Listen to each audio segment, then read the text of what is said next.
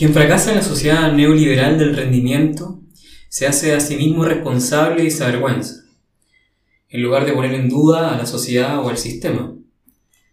En esto consiste la especial inteligencia del régimen neoliberal. En el régimen neoliberal de la autoexplotación uno dirige la agresión hacia sí mismo. Esta autoagresividad no convierte al explotado en revolucionario, sino en un depresivo más.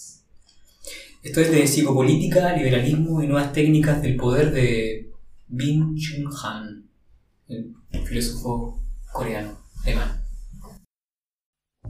Esto es Motín y Rebelión, un podcast de actualidad e historia, de política y sociedad, regionalista y descentralizado, que habla sobre las revueltas populares en Chile y el mundo, y que ayuda a entender que las conquistas sociales nacen en la calle de mano de los estudiantes, obreros y mujeres y otras voces que sin motín y rebelión no habrían sido escuchadas. Me acompaña en este momento José Miguel Rodríguez, quien les habla es Felipe Troncoso y somos eh, los presentadores de este programa. En nuestro primer capítulo, ¿quién nos acompaña, José Miguel? Bueno, estamos muy contentos de, tener a... Tenemos un colega, Roberto, Roberto Padilla. Él es abogado, él es magíster en Derecho del Trabajo y Seguridad Social. Hoy día vamos a hablar del trabajo. Dentro de, la, de nuestra esquemática de, eventuales vericuetos o epístemes, como dice Foucault, eh, en sinónimo de paradigma. Hoy día nos toca el trabajo y, bueno, primero preguntarte así para, para que lo puedas pensar, ¿qué te parece la cita de, de Han? ¿Qué, qué, qué, te parece este hombre, en el fondo, que se explota a sí mismo? Eh, no es la primera vez que, que me encuentro con esa cita, es bastante expresiva. Yo creo que eh, la leí antes de todo esto que llamamos el estallido del 18 de octubre y ya antes hacía mucho sentido. Eh, en cuanto a la carga que este sistema no está o, supone respecto a la obediencia particularmente del, trabajador. Hoy en día yo creo que después de los eventos del 18 de octubre, en estos cuatro meses, esa cita tiene eh, bastante valor, porque es una cuestión que eh, en, el, en, el, foro público se ha estado discutiendo mucho respecto a eh, cuál es el rol de la violencia como mecanismo político legítimo, ¿cierto? y particularmente desde de los sectores más conservadores, bueno, es, un, es, un, es una cuestión fácil de criticar. Es decir, que la gente se movilice políticamente y ocupe métodos que podrían ser considerados ilegítimos por violentos, bueno, al mundo conservador eso le, sienta muy bien para poder construir su discurso, qué sé yo.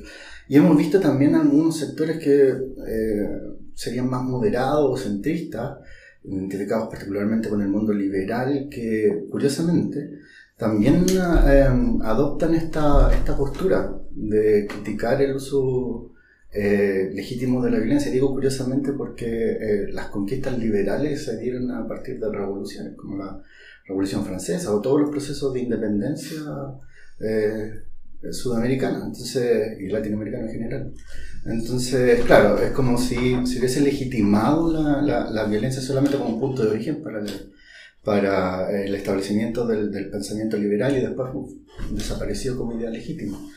Eh, más allá de si es legítimo o no es legítima la violencia, bueno, que reconocer que eh, a nivel histórico eh, las concesiones que hacen las clases dominantes eh, no han sido fruto de su generosidad, de su liberalidad, sino que más bien de la presión que viene desde abajo, ¿cierto? Hay una teoría, a propósito de derecho del trabajo, hay una teoría que habla sobre las razones por las cuales habría surgido el derecho del trabajo y dice esta teoría que finalmente lo que vendría a ser este conjunto de normas, este derecho del trabajo, no más que, em, por decirlo de alguna forma, no es más que evitar que el sistema capitalista caiga. En ese sentido sería una especie de derecho de defensa del, capitalismo en, en, cuanto a que busca evitar o nació para evitar que el descontento social fuese tal que derrumbara eh, los modelos ya establecidos como ocurrió. Una especie de reformismo, de reformismo del mismo sistema. Para evitar ese, ese, ese reformismo drástico eh, que remueve hasta las bases, como ocurrió en la Revolución Rusa de 1917, básicamente. Literalmente las clases obreras se tomaron el, poder. desde ahí que uno empieza a, tomar esos, esos antecedentes y, bueno, esta teoría en realidad empieza a tomar esos antecedentes y dice, ah, estas normas protectoras lo que vienen a hacer en realidad es evitar que se caiga todo como ocurrió en ese entonces.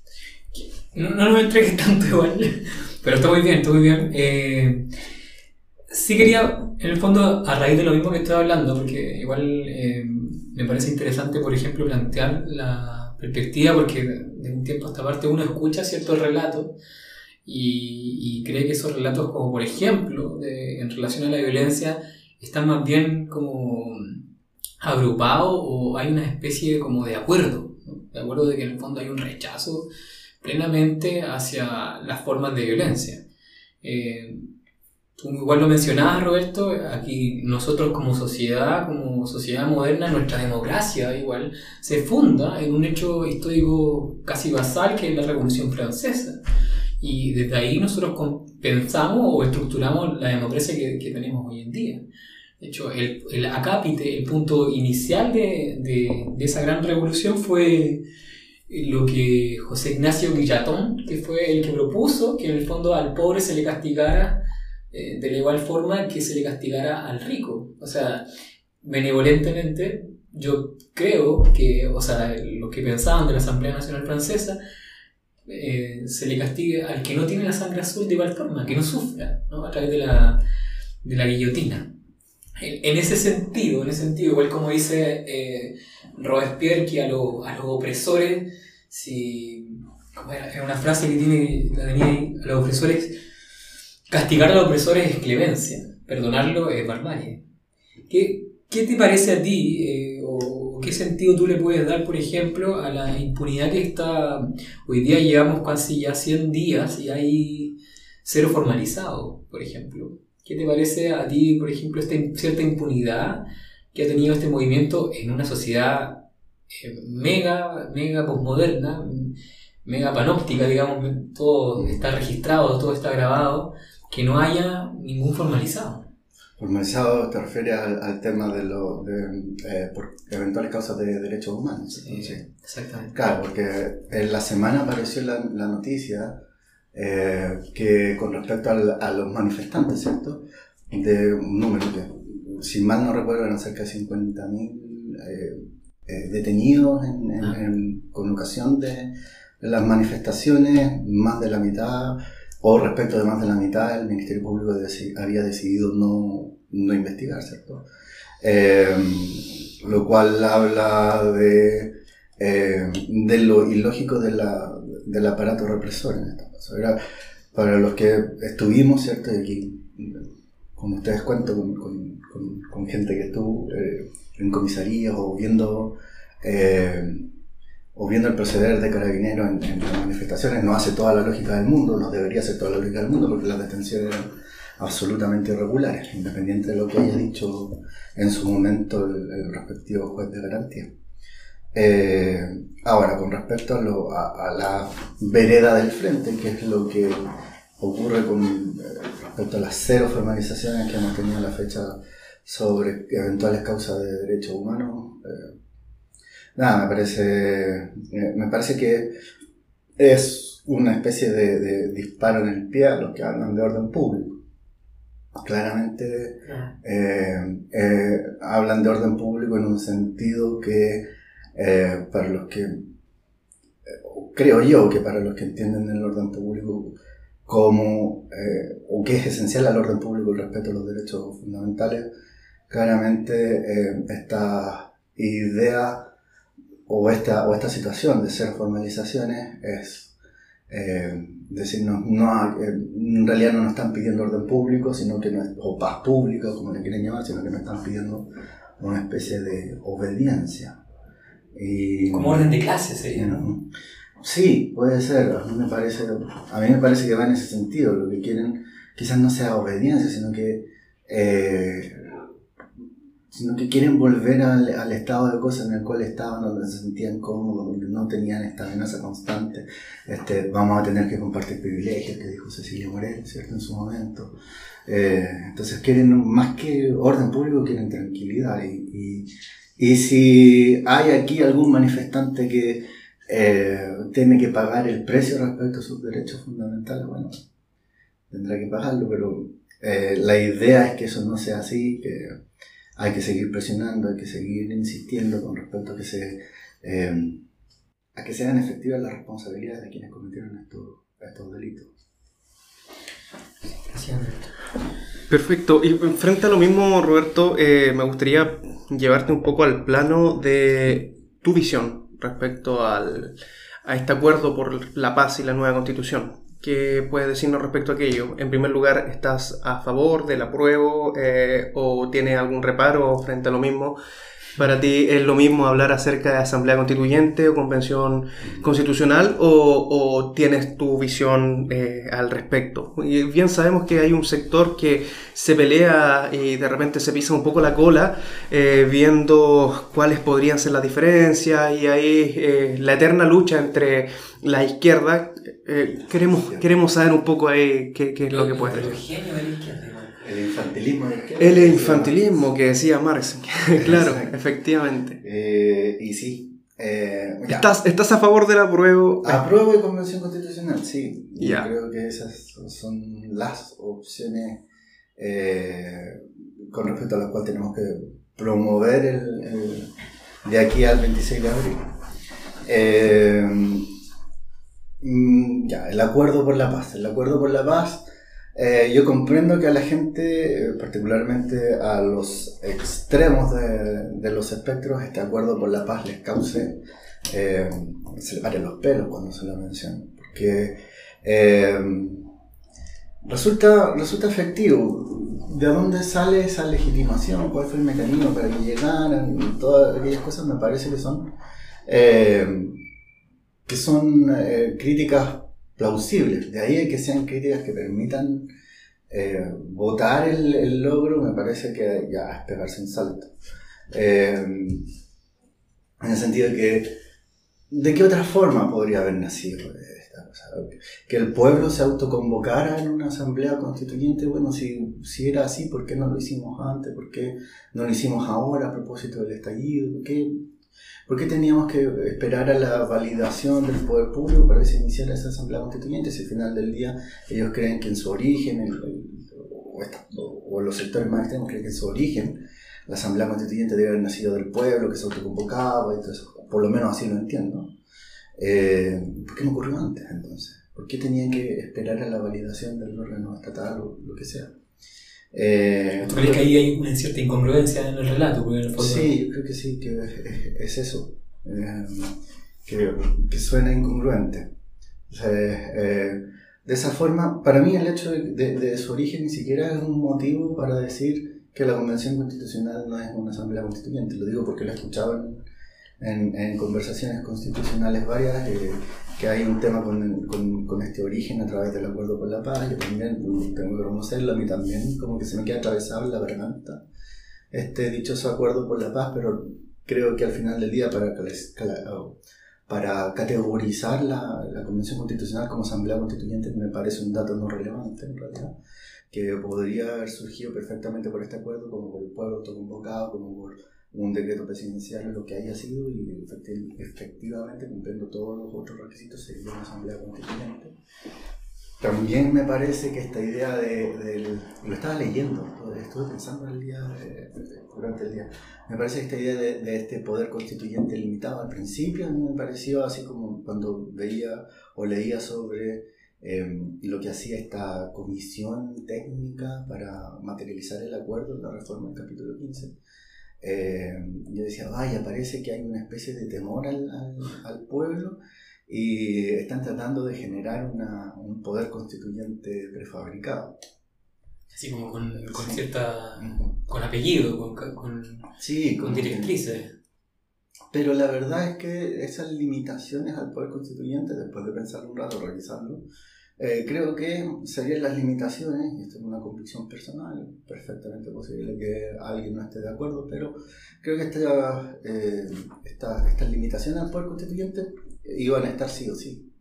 Eh, son tan naturales que, por lo menos desde la perspectiva jurídica, que me parece que eh, mm, de todas formas, aunque no se hubiesen mencionado en el artículo 135 del actual capítulo 15, de todas formas hubiesen estado ahí, esta idea de que eh, se debe respetar a la República. Eh, digo, bueno, sí, porque, me parece evidente, ¿cierto? ¿Para qué quieres una constitución si no vas a tener una república? Es como que en el fondo tienen miedo de que, la nueva, de que la asamblea o la convención instaure un régimen totalitario. Mm. Pero si ese fuese el caso, ¿para qué necesitáis una constitución? ¿Por cierto? Sí, eh, daría un buen facto. ¿no? Sí, sí basta, basta, con la autoridad de, de, quien manda. Eh, igual, quizás uno de los argumentos que más se, se, se escucha cuando uno conversa con, con, con, algunas personas es la falta de, de, de, apoyo, de aprobación que tienen los partidos políticos. Este 2% del que se ha hablado, 3%, eh, hace que se ponga en duda la legitimidad de ellos dentro del proceso constituyente. Por ahí yo creo que, que, puede ser un poco el argumento que más ellos eh, esgrimen a la hora de criticar cómo se gestó esta, este acuerdo por la paz frente, frente a ello. ¿Cómo ves tú la participación de los partidos políticos actuales y el surgimiento de nuevos partidos políticos? Entre ellos, por ejemplo, este Partido por la Dignidad de James Hamilton, el partido de Fernando Atria, que se creó ahora de Fuerza el Común. que Chile decida, por ejemplo. El movimiento que Chile decía, o por ejemplo, el partido de feminista que... El PAF. El PAF, ¿no? ¿Sí? Sí, Partido Alternativo Feminista que también se inscribió y está dentro de la eh, no sé si, si esto como regionalista, pero sí está como alternativa dentro. Bueno, igual van a surgir varios partidos. Y claro, suma y sigue. De aquí en adelante vienen partidos que muy posiblemente van a seguir creándose. Entonces, frente a eso, ¿alguna distinción, alguna observación frente a lo que son los partidos tradicionales que han formado este acuerdo por la paz y los partidos que siguen? ¿Hay legitimidad? ¿No hay legitimidad? La legitimidad de los partidos no se tendrá que construir en, el tiempo y en base a lo que vayan haciendo. Ahora, eh, bastante, tienen la cancha bastante pesada porque eh, definitivamente los partidos actuales no gozan de, la legitimidad suficiente necesaria. Eh, definían o, tomando en consideración la aprobación de, que según las encuestas tendrían estos partidos políticos. Eh, a partir de ello, claro, partidos políticos que nazcan a propósito de, de, estos nuevos procesos, eh, claro, van a tener una labor bastante difícil a la hora de, de, eh, estructurarse como una opción legítima frente a la, a la, población. Sobre todo pensando que, por ejemplo, ustedes lo mencionaron, este partido de James Hamilton, en el cual estuvo como dos días y después se salió para formar otro, eh, que eran definidos así mismo como, como partidos instrumentales, ¿cierto? Mm. Partidos que tenían solamente como eh, visión o como misión en realidad eh, estar en la propaganda. En la, papeleta, para la propaganda, para darle una plataforma a los candidatos independientes. Sin, sin un manifiesto, sin un, sentido más. Y ya tenemos experiencia con eso, ¿cierto? El Partido por la Democracia en su momento, para efectos del, del, del plebiscito eh, entonces, claro, ya hay una figura que parece un tanto extraña, partidos que se forman para darle una plataforma. Claro, como herramienta específica para este proceso, me parece una opción en ausencia de cuotas, de paridad y otros y otros eh, mecanismos que solucionen distorsiones. Como me parece bastante bien, pero habrá que ver a futuro qué es lo que qué es lo que estos partidos van a hacer eh, posterior, posterior a este, al, al, proceso constituyente. Oye, eh, Roberto, así como ya llevándote al, al, a esta política ficción que intentamos plantear, porque no sé si sabes, pero bueno, la lógica de los podcasters es que sean una situación como atemporal. Entonces, quizás nos van a estar escuchando hoy, pero también lo están escuchando en un año más o diez años más. Ojalá así sea. Ojalá así sea. Me interesa conocer tu visión de, de, las implicancias de esta nueva constitución en el mundo laboral, que en el fondo es lo que, que es lo que dimos las directrices de este, nuevo, de este capítulo, de motín y rebelión. Me interesa también conocer, por ejemplo, cuáles son los nudos laborales, cuál es la diferencia que pudiese haber entre la constitución que hoy día tenemos a una propuesta que tú podrías plantear de, la nueva, de una nueva, este nuevo pacto social, en relación al mundo laboral quizás también, no sé si lo podrías abarcar o, o quizás un poquito más adelante, en relación al poder que tienen los trabajadores en relación a, su, a sus empleadores. Que creo que ahí como es, ahí uno de los puntos basales de lo que se pudiese ganar. O sea, nosotros creo que cuando se dice no hemos ganado nada, no hemos empatado nada, creo que este es un momento dentro del que se le puede entregar a los trabajadores cierto poder que hoy día no, no tiene. No sé cómo lo, lo ves tú.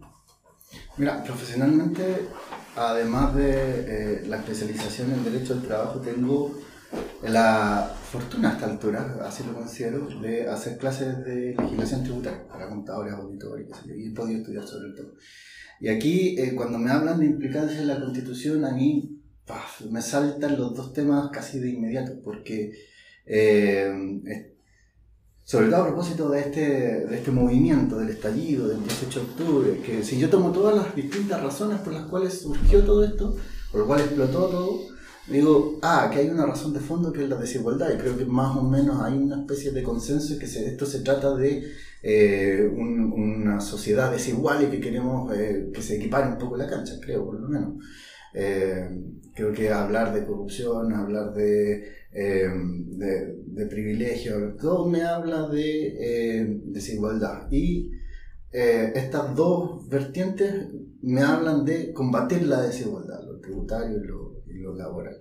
Pero concentrándome en lo laboral, bueno, creo que, eh, o, así parece ser, ¿cierto? Que en el mundo del trabajo hay, una, hay, una, hay un vector para combatir la desigualdad que es bastante importante, ¿cierto?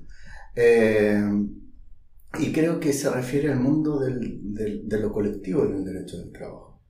Eh, pensar que la ley como o las normas jurídicas en general y, la acción del Estado eh, como reguladores del mundo del trabajo va a producir ese efecto, eh, está demostrado por la, por la práctica de nuestro ordenamiento desde el plan laboral a la fecha, no ocurre, ¿cierto? Aquí solamente establecer mínimos y que esos mínimos ojalá se respeten. Eh, en el mundo de, de, lo colectivo en el derecho del trabajo está, está este potencial eh, redistributivo, en el sentido que, con, por ejemplo, con huelga efectiva, que es lo que está ausente de nuestra actual constitución, podríamos eh, reforzar la negociación colectiva, que también es un aspecto necesario de modificar en, la actual constitución, eh, y a través de potenciar la negociación colectiva obtener mejores condiciones de remuneración y, eh, de trabajo para los distintos trabajadores. De hecho, para mí es como una paradoja, porque pienso ya, si en, algún momento anterior, cuando eh, se hubiese reformado tanto la Constitución como el Código del Trabajo para establecer negociación colectiva multinivel, ¿cierto? Eh, probablemente este estallido no hubiese ocurrido. Porque, o, a lo mejor todo este movimiento que critica la AFP, ¿cierto? Eh, no habría tenido tanto impulso. Porque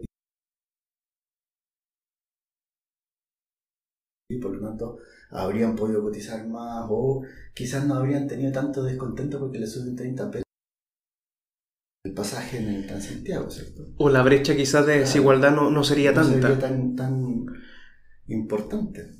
Eh, entonces, claro, eh, por ello yo creo que una de las reformas necesarias es establecer huelga efectiva en, en, la próxima constitución. ¿Podemos explicar qué es la huelga efectiva?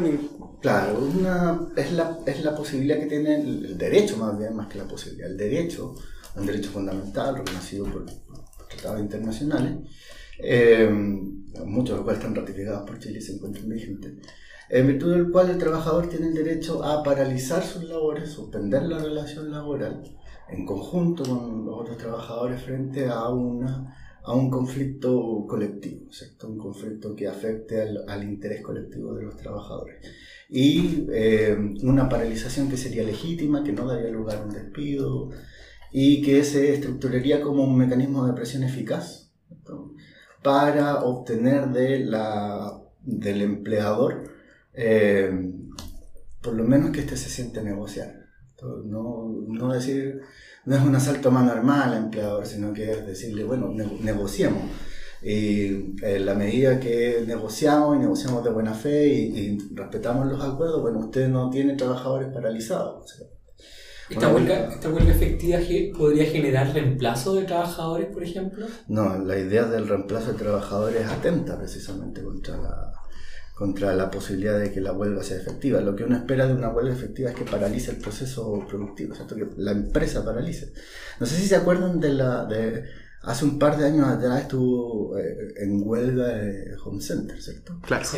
Y lo único Una que gran huelga. logró- Claro, una, una gran huelga a nivel nacional. Que ¿cierto? se llamaba no consumir de, de, los, Sí, de, claro, con- tal de cual. Home Center. Y si uno pasaba por fuera de Home Center, uno veía que lo único que, que- que se paralizaba en realidad eran dos horas, básicamente, porque Home Center había ajustado su horario de apertura y su horario de cierre. Y durante el tiempo que estaba funcionando, no funcionaba de lo más bien, porque ya se habían trabajadores subcontratados que podían prestar esa función, o efectivamente habían otros trabajadores que no estaban plegados a la huelga y el proceso eh, productivo, que es atender, ¿cierto? que es vender, sería igual. Eh, y eso, ¿cierto?, redundó en que el resultado para el sindicato respectivo fue nefasto, porque obtuvieron incluso menos que la propuesta final de la negociación. Entonces, eh, claro, ahí hay un ejemplo latente de eh, cómo una huelga para obtener resultados, ¿cierto? Y ese resultado no es, para, no, es necesariamente generarle un daño al, al empleador, sino que es decirle, tenemos poder para negociar.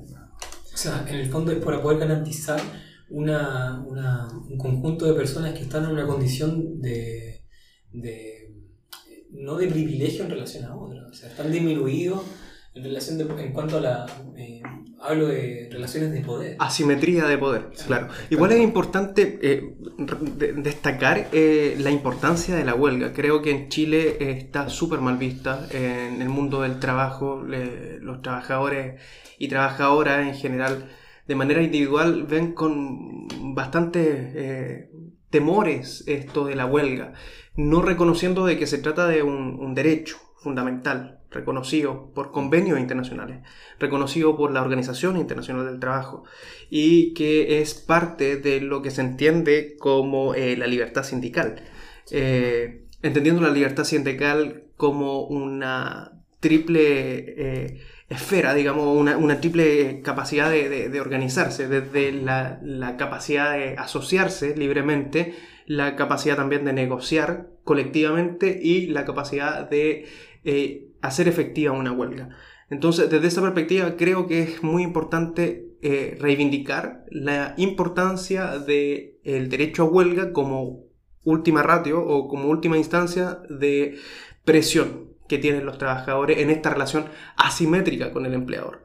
Porque no sé si ustedes recuerdan, el ministro Monker hace un tiempo atrás hablaba acerca de este proyecto eh, de flexibilidad y él Hay que decía... agradecerle al ministro Monke, igual que estemos acá.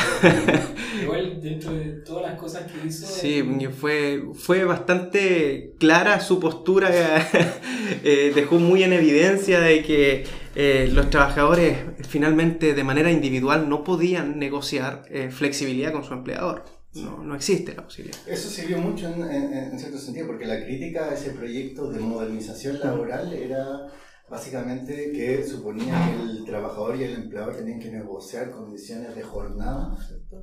En situación de, de igualdad, ¿cierto? Uno a uno. Y todo el mundo empezó a decir, oye, pero es que empleador y trabajador nunca se encuentran en esa situación de igualdad, o es muy raro que eso ocurra.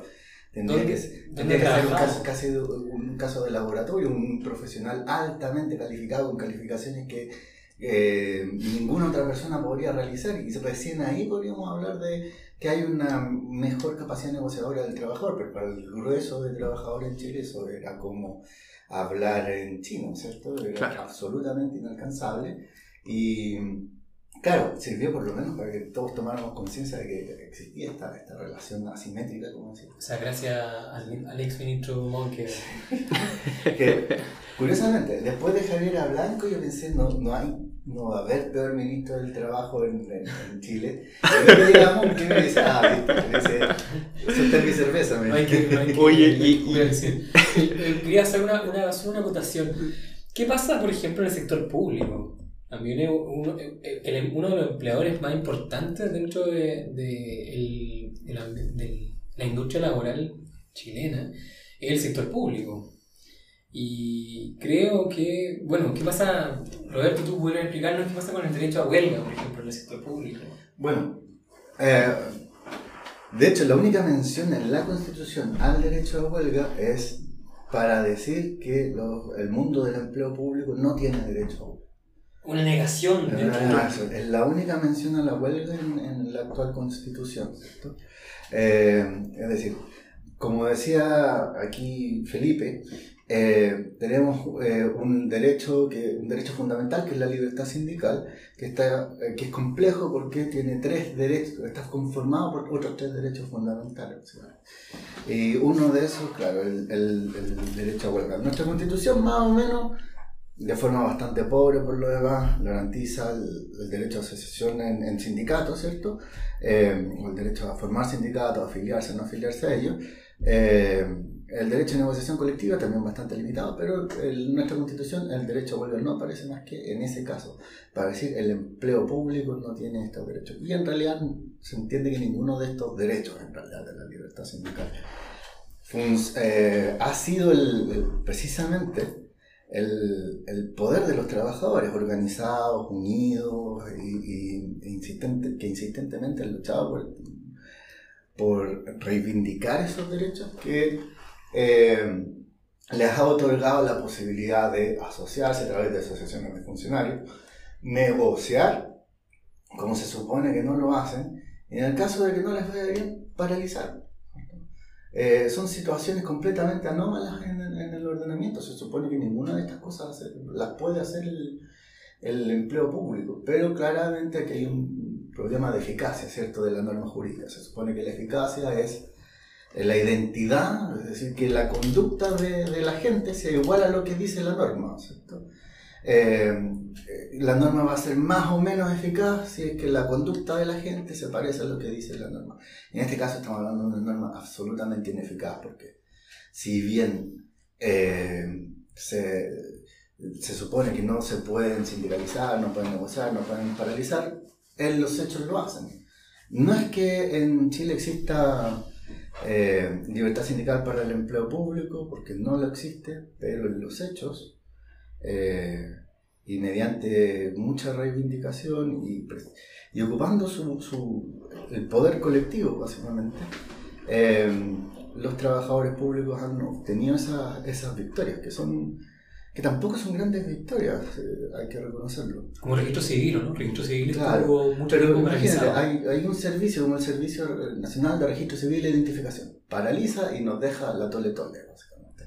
Eh, nos de- eh, la gente peleando por sus pasaportes, por sus documentos, los trámites X. Pero luego hay otro servicio más pequeño por ahí que quiere hacer lo mismo. Y evidentemente no puede, porque su impacto sobre el, el- el público es menor, ¿cierto? Entonces, claro. em, no es el ideal tampoco, o sea, admira mucho lo que hizo el, empleo público a través de, del ejercicio fáctico de su, de su organización, pero claro, estamos lejos del, del óptimo que sería que estos trabajadores públicos estuviesen reconocidos como trabajadores y se les entregaran estos derechos a través de la norma jurídica. A través de la norma jurídica actual, yo creo que eh, salen para atrás los, trabajadores públicos, ¿cierto?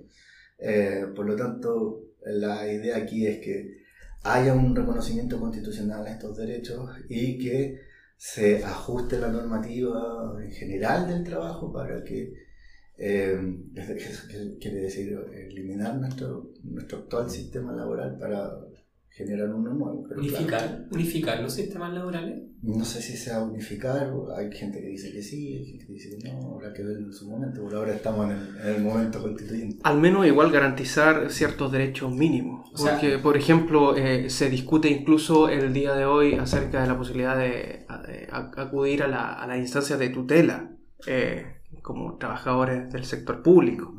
¿Me entiendes? Y cuando hablamos de tutela estamos hablando de garantizar eh, derechos fundamentales.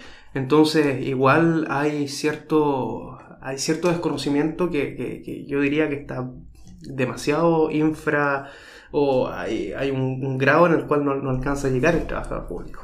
A mí me interesa llevarte un poco más al tema, por ejemplo, yo pienso, porque hay una, una especie de precariado, entonces como que se ha llamado a esta, esta como especie de clase social, eh, Min Chun Han, lo habíamos citado antes, la destroza igual, que no- no- él di- dice que no existen estas nuevas clases postmodernas, sino que existen Homo Laborum y ciertos personajes Mm. que nacen de La autoexplotación. la autoexplotación del hombre por el hombre. Ya, pero pero se, ha, se ha visto dar, no sé, lo han citado varios relatos, Carlos Peña, por ejemplo, han destruido también a- el movimiento y no ha, sal- ha, ha salido a la palestra el tema del precariado. El Mercurio, siendo un, un- diario esencialmente reaccionario, te da datos como por ejemplo que el 70% de la población nacional gana eh, entre 350 mil y 550 mil pesos. ¿ya? Entonces, a mí me preocupa el tema de una especie de esclavitud moderna, ¿no? Que- porque cuando hay cierto, cierto salario que solamente cubre eh, servicios básicos de traslado y alimentación, Y el resto pagar deuda. y, y claro, y, el- y también, por ejemplo, eh, endeudarte a crédito para poder consumir eh, alimentos y, y fármacos. Entonces, ahí, ahí también hay una, una beta que quizá, no sé si nunca la vieron, porque dicen nadie previno esto, yo creo que todos la vieron y nadie, nadie puso ojo en ello. ¿Crees tú que sería una victoria en, en este sentido? Porque creo que lo fundamental de la estructura de nuestro país son los salarios, la distribución de los salarios. ¿Crees que sería una victoria, por ejemplo, que la nueva constitución se consagre eh, en la huelga efectiva, por ejemplo, o otros mecanismos que en el fondo apalanquen esta, esta distribución de la riqueza? Porque en sí existe un, un 1%, por ejemplo, del país que concentra el, casi el 20% de toda la riqueza nacional. Entonces, ¿cuál- ¿cuáles según tú, por ejemplo, serían unas formas de poder decirle eh, a, esta señora que hoy día está indecisa, que hoy día no sabe si aprobar rechazar y que sigue ganando, por ejemplo, 400 mil pesos y que nunca llega a fin de mes y que tiene que endeudarse, por ejemplo, para poder consumir alimentos o consumir fármacos? Eh, ¿Hay en ella, por ejemplo, o tú puedes quizás darle algún tipo de esperanza en, este nuevo marco, en este nuevo contrato social? Hay una consideración personal, pero hay un problema tremendo porque eh, hay que reconocer un- una situación y es que eh, lo que hace la constitución es amarrar una legislación de base que es la que finalmente queremos modificar, pero no podemos modificar porque eh, hay un, eh, esta constitución actúa como una especie de cerrojo, ¿cierto? Entonces hay que reconocer eh, esta realidad, cosa de que podamos buscar las formas de llevar ese mensaje a, a la gente. Creo de partida que no hay que ser condescendiente con la gente, no hay que hacer este no necesitamos hacer este ejercicio permanente de, de- de tratar de ocupar metáforas tontas como la campaña del rechazo que dice la casa y la casa y la casa, no sé. Creo que la gente eh, lo suficientemente, está lo suficientemente capacitada y lo suficientemente inteligente como para, si tú le explicas, entiende.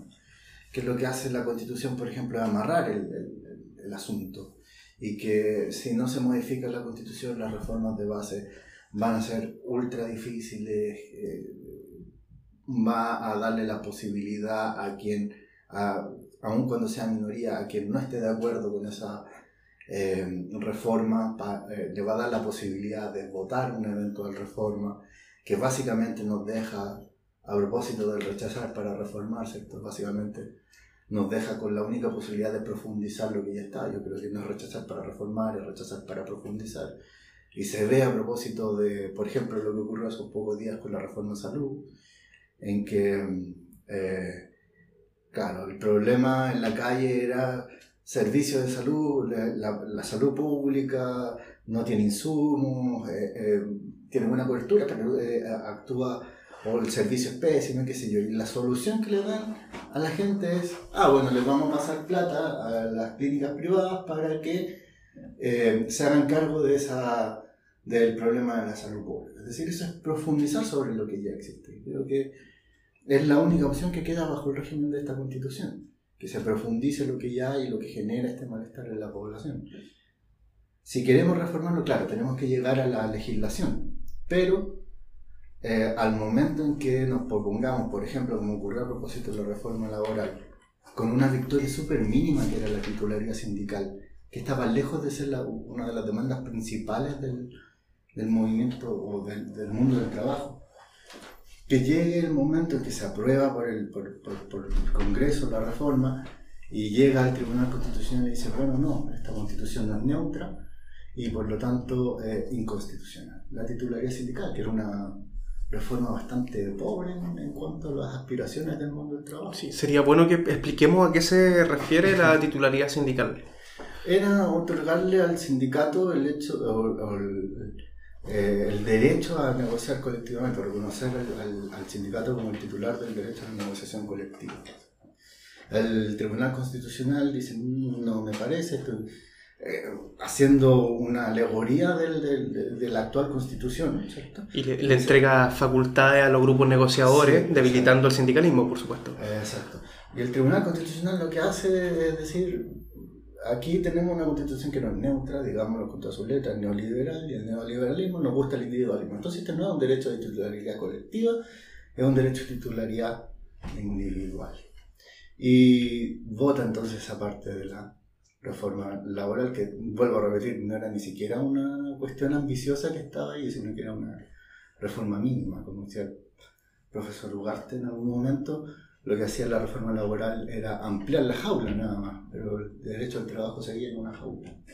Claro, y dentro de lo mismo, así como para... Pa, suena mucho cada vez que se profundiza en, en, los cerrojos de esta constitución el Tribunal Constitucional, ¿verdad? Y en materia eh, laboral, no solo hablando acerca de la titularidad sindical, por ejemplo, por dar un ejemplo, el tema de la extensión de beneficios también está tratado y está cerrado ahí por el Tribunal Constitucional, quien eh, hace eh, una prohibición, digamos, acerca de la extensión de beneficios a los trabajadores recién sindicalizados. O también en materias, por ejemplo, de fondos de pensiones. Ahora recientemente, en el retiro de fondos de pensiones, también se ha eh, referido a esa, a esa materia. Digamos, no rechazando. Claro.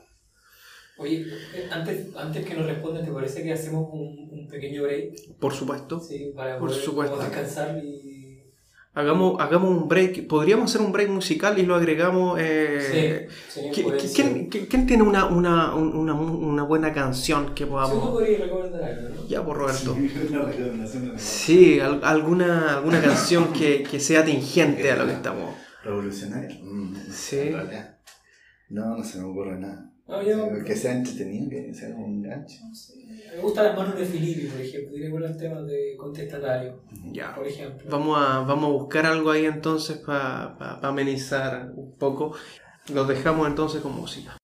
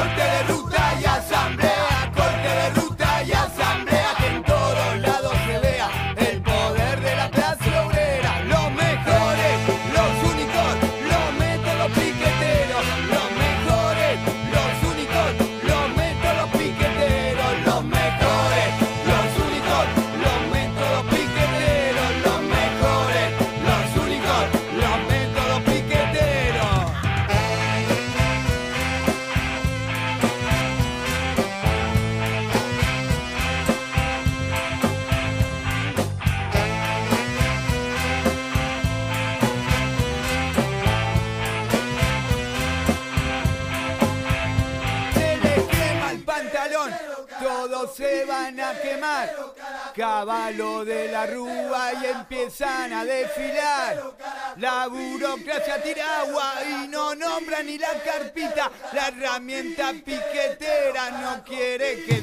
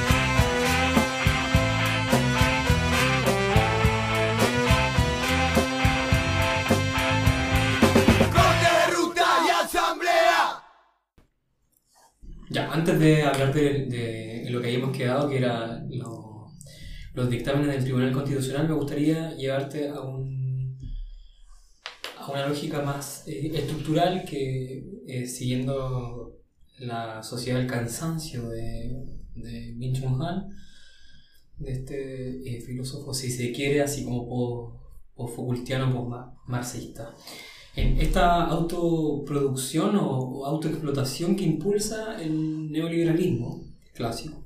Ya. Nos alcanza a todos por igual, pues borra la diferencia entre trabajadores y burgueses y nos convierte a todos en empresarios, eh, trascendiendo a la clase social de lo que pensaba Marx ya hacia allá del siglo XIX. Esto es lo que resultaría completamente extraño al pensador eh, alemán. O sea, existe una autoexplotación a niveles ya no discriminando la propia salud de- del autoexplotado, que es el, el homo laborum. Eh, pienso en lógicas como, por ejemplo, hoy día del telemarketing, pienso en lógicas como Uber, pienso en, lo- en cuestiones como eh, Uber Eats, estos de Pedidos ya. pedido ya. A veces hay como gente que he visto como dos o tres. Con dos o tres esas cajitas que tiene como Parecen caballeros del caballero Zodiaco. como, como sella. Eh, ¿Qué te parece a ti? ¿Para dónde va, por ejemplo, la lógica del trabajo moderno o postmoderno? ¿Cuál es, cuál es tu visión de, de esta autoexplotación del hombre? Desde la lógica del derecho del trabajo, bueno, lo primero es decir, ok, el derecho del trabajo no se aplica a todas las formas de trabajo, ¿cierto? Eh, y a partir de ahí es que está la lógica de que se puede escapar del derecho del trabajo, de esta regulación, que supone costos, que es una especie de expropiación, porque el derecho del trabajo lo que hace es quitarle al, al empleador sus facultades, ¿cierto? Es decir, él tiene facultades que son legítimas, derivan de su derecho de propiedad eh, sobre los recursos productivos y por lo tanto puede decidir qué hacer con los recursos productivos. Lo que hace el derecho del trabajo es decirle al empleador, no, usted no puede disponer tanto de, de, de, de estas facultades y por lo menos en lo que se refiere al recurso humano, que si es humano no es recurso, pero bueno, eh, eh, usted tiene que por lo menos respetar el, esto- esta- estos mínimos, ¿cierto? Y como este es un costo para el, para el empleador, ellos permanentemente tratan de escapar de este costo, ¿cierto? Y esta historia, por ejemplo, a propósito de Uber, no es nueva tampoco. Eh, a propósito de, esta, de este trabajo por aplicaciones, no es para nada nuevo. Eh, ya antes, ¿cierto? Y es una historia que eh, de este escape o de este intento de escape de- de- del derecho al trabajo que uno podría eh, remontarla por lo menos a los años 70, en que surgió el- la lo que se conoce como la descentralización productiva, la externalización de la labor, ¿cierto?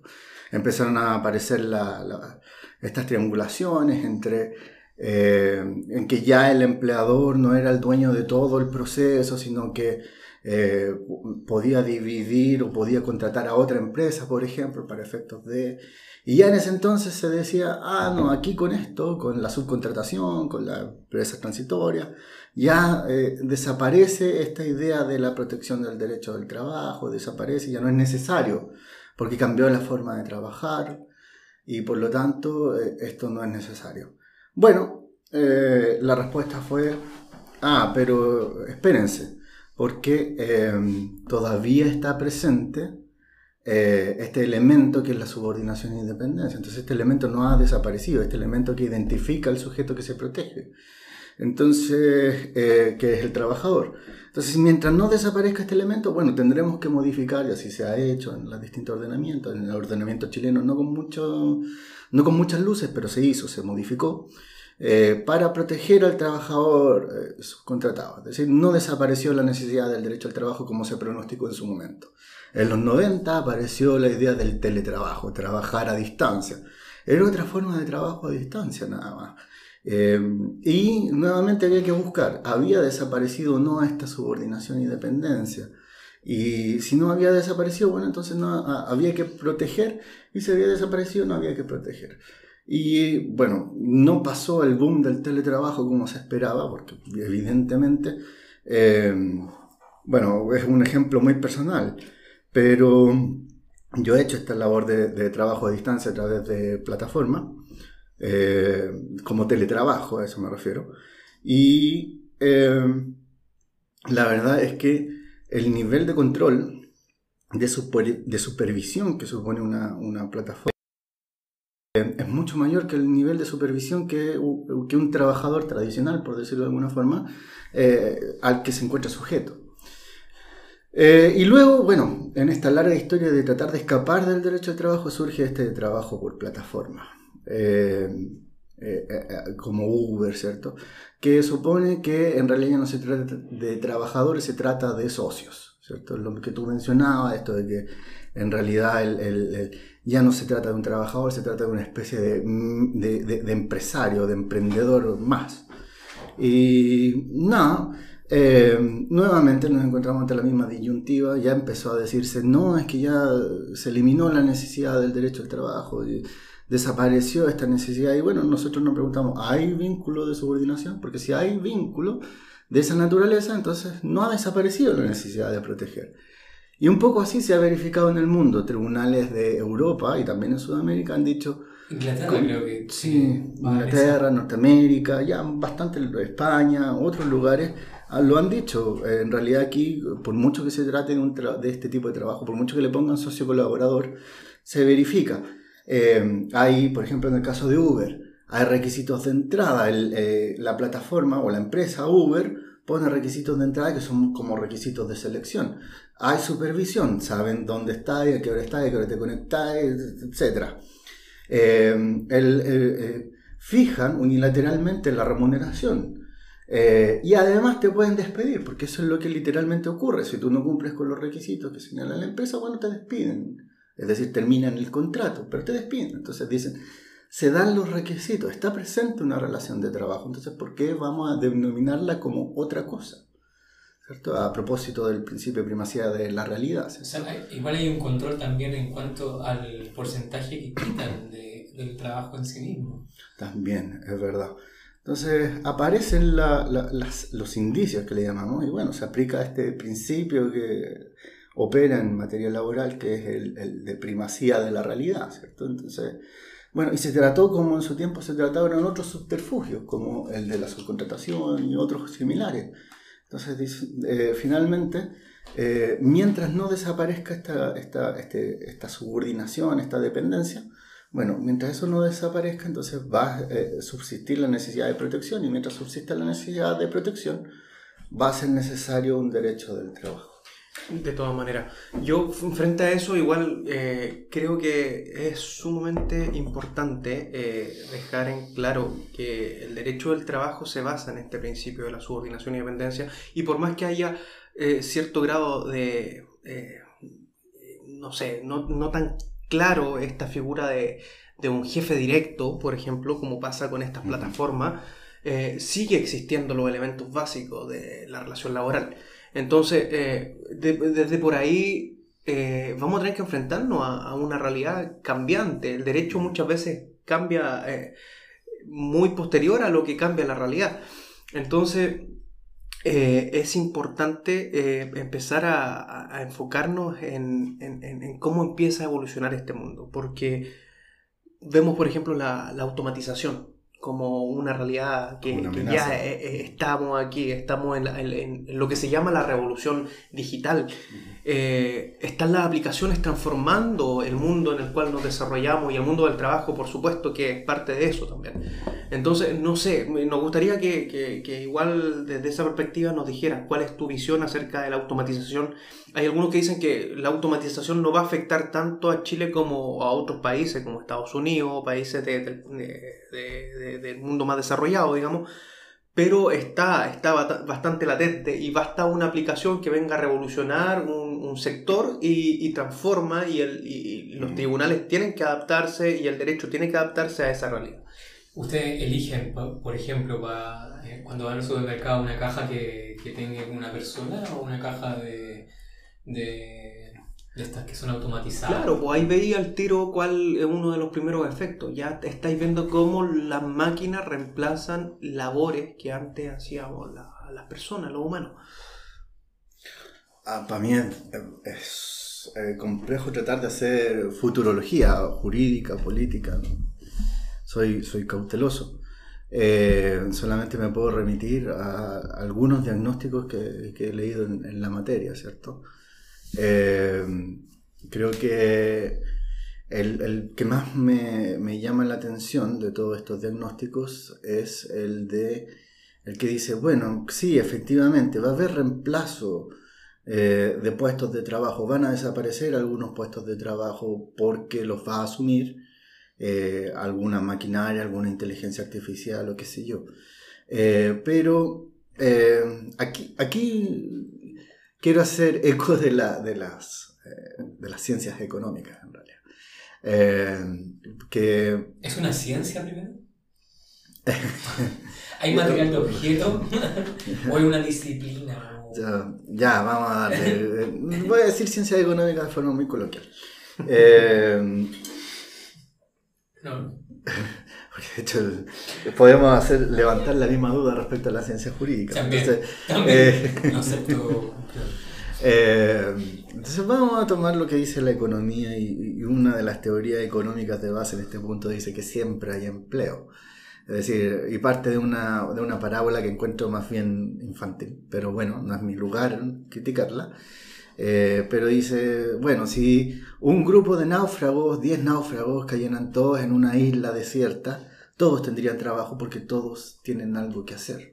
Entonces, a partir de ello, y de un ejercicio praxiológico eh, que en realidad no, sé qué tan epistemológicamente, ¿cierto? Para ponerme más complejo, eh, no sé qué tan, qué tan certero sea, pero dicen, bueno, a partir de ello uno puede decir que siempre hay empleo. Entonces, claro, el trabajo va a ser reemplazado por, la, por las máquinas, pero lo que va a hacer es que se van a producir otros puestos nada más. Mantención de esas máquinas. Claro, entonces esta es una, esta una, claro, puede ser la mantención de las máquinas, de la inteligencia artificial o qué sé yo. Eh, otros dicen que a lo mejor sí, que efectivamente estos puestos van a desaparecer, pero lo que van a quedar van a ser cosas que no pueden hacer las máquinas, cuestiones de la creatividad, cuestiones eh, que requieran eh, innovación y todas esas cosas. Eh, yo creo que la lección aquí es básicamente esperar un poco, eh, tomárselo con, algo de calma, eh, ir viendo qué es lo que pasa. Les recuerdo lo que ya les mencioné respecto al teletrabajo que se suponía iba a reemplazar, iba a modificar, revolucionar la forma de trabajar y no pasó. hay que ver qué es lo que va a pasar con la, con la automatización. yo soy de la idea de que se va a producir un desplazamiento de, de del trabajo nada más, pero no estoy tan seguro, por ejemplo, que se vaya a acabar la necesidad de protección. Por ejemplo, en, un programa que dan en HBO, Last Week Tonight, con John Oliver, tomaron este tema y mencionaban, por ejemplo, que en los almacenes de, si me Amazon, ¿cierto? Había eh, máquinas que mediante inteligencia artificial podían eh, ir a buscar el producto que había sido solicitado, eliminando la necesidad de un sujeto que fuese A. Eh, el problema es que dentro de los productos que habían, habían eh, unas latas de repelente para osos, por ejemplo. Y estas máquinas, no en una, no en dos, sino que en varias oportunidades habían pasado a llevar estas latas de repelente, generando una crisis eh, toxicológica alrededor, básicamente. Es decir, claro, ya no hay un no hay un trabajador ahí. Ah, pero hay necesidad de protección para aquellos trabajadores que permanecen y que evidentemente están en un riesgo de un accidente laboral, por ejemplo, eh, por la ah, implementación de, esta, de estas máquinas. Por dar un ejemplo. ¿no? Oye, muy interesante, igual. Quiero llevarte igual a otra forma, a otro, a otro eh, vuelvo a reiterar otro písteme, eh, para también vincularlo con el proceso constituyente, lo que estamos viviendo. quiero citar al profesor Baza, igual, en este sentido, que él habla de que en el fondo no es necesario saber o tener un doctorado, por ejemplo, en Derecho en Seguridad Social, para, para entender o internalizar que, por ejemplo, si una persona de una edad de los 65 o 70 años recibe una pensión de 102 mil pesos, 205 mil pesos, eh, incluso menos, eh, esa persona va a internalizar que, que la están cagando, básicamente. Entonces, me gustaría saber tu posición con respecto a la seguridad social dentro de esta nueva constitución y qué sería para ti una victoria eh, en, esta, en este juego de, de, pacto social o en esta rebelión moderna chilena. ¿Qué, ¿Cómo se traduciría, por ejemplo, en, una carta una victoria en materia de seguridad social, en materia de salud, en materia de, de previsión? Yo creo que en ese punto lo esencial vendría a ser que se reconocieran los principios básicos de la seguridad social conforme los reconocen los convenios de la OIT y otros tipos de tratados internacionales, ¿cierto? La universalidad, la solidaridad, la, suficiencia. Claro. Eh, y en ese sentido es lo que uno esperaría, porque actualmente en nuestra constitución lo que hay es un derecho de acceso nada más a seguridad social y más encima se separa eh, del derecho de acceso a la salud, ¿cierto? Y, en salud lo que hace es garantizar que van a existir dos sistemas y no, no mucho más. Son derechos que en nuestra actual constitución están garantizados como eh, adaptados a un formato liberal, ¿cierto? Un formato de derechos de primera generación, libertades de acceso. Y creo que en una nueva constitución, ya que se garanticen los principios básicos, eh, creo que ya sería un, logro importante en materia de seguridad social, para pensiones, para salud, para cesantía, para tantas áreas donde la seguridad social eh, eh, opera. Frente a lo mismo, sería bueno quizá aclarar acerca esto de, de, las generaciones, derechos de primera generación, eh, de segunda y tercera generación que puede reconocer una constitución. Eh, posiblemente mucha gente no sabe acerca de esto y sería bueno que, no sé, si pudiese aclararnos un poco acerca de qué tipo de derecho tenemos reconocido en, nuestra constitución, garantizado en nuestra constitución y qué es lo que falta. Bueno, hablamos de estas generaciones de derechos por cómo, por em, decirlo de alguna forma, la oportunidad más bien en la cual fueron siendo adoptados, reconocidos eh, por los distintos ordenamientos. Cuando hablamos de primera generación, hablamos por lo general de derechos liberales porque están relacionados con los derechos que fueron reconocidos a propósito de la Revolución Francesa, la Revolución Americana y los procesos de independencia y posteriormente los procesos de constitucionalización de eh, naciones europeas. Eh, como en esa época, ¿cierto? o estos procesos estaban influidos por la por la, eh, esta filosofía política, social, liberal, ¿cierto? Eh, estos derechos tienen una configuración liberal. Cuando hablamos de configuración liberal quiere decir que es una libertad, un ámbito dentro del cual eh, la persona puede actuar libremente y no puede ser objeto de limitaciones principalmente por el Estado. Cuando se configuraron estos derechos era el sujeto respecto del cual había que evitar que, que interviniera dentro de esos derechos. Por lo tanto, era una esfera de autonomía para la persona humana Y mientras el Estado se mantuviese fuera de esa esfera de autonomía, bueno, entonces se respetaba ese derecho. Eh, con posterioridad la evolución, y aquí es donde a mí me gusta volver al tema del trabajo, porque digo, bueno, eh, durante el siglo XIX, mediante cuestión social, mediante la lucha de los trabajadores organizados, se fue reconociendo que existían otros derechos aparte de estos derechos liberales. Entonces, para mí, las conquistas en materia de derechos humanos del principio del siglo XX están muy relacionadas con la lucha obrera. Eh, entonces, se comienzan a reconocer otro tipo de derechos, derechos distintos, en el sentido de que ya no se trataba de una esfera de libertad entre la cual la persona podía actuar y el Estado no podía intervenir, sino que a la inversa, el Estado tenía que intervenir para proveer a estas personas de ese tipo de, para proveer de estos derechos, básicamente. Cuando hablamos de derecho de educación, derecho a la salud, en, general la, seguridad social, eh, derechos en los cuales el Estado tiene un rol más activo en cuanto a cómo, que debe proveer estos derechos a la, a la, ciudadanía y si no los provee, bueno, entonces se vulnera este derecho. Y luego ya empezamos eh, a hablar ya de una evolución propiamente tal de la teoría de los derechos fundamentales y se comienzan a reconocer otros derechos, derechos a vivir en un medio ambiente libre, de contaminación, etc. incluso ahora de cuarta generación, el derecho de eh, el derecho al ocio, el derecho a la protección de datos personales. Sí, fundamentalmente ese que está muy muy en, la palestra hoy en día. y, el olvido. Claro, claro, el derecho al olvido. el, mismo derecho eh, a la desconexión, que es un tema que está muy relacionado también con el mundo laboral. Laboral, perfecto. Eh, no sé si, eh, yo creo que ya llevamos como hora 20. Entonces, ¿no tienes algún como mensaje que tú puedas entregar, Roberto, para la gente que nos escucha o lo que nos van a escuchar? Recuerda que estos son como cápsulas atemporales, como no quiero citar a Heidegger, pero eh, es una especie de Dasein, es una cuestión intertemporal, entonces háblale a la gente que, que, en el fondo nos llegue a escuchar, independiente del tiempo. ¿Qué te gustaría en el fondo mencionarles a ellos? ¿Cómo te gustaría que fuese este nuevo país? Te damos absoluta libertad para poder eh, manifestarte en ese sentido.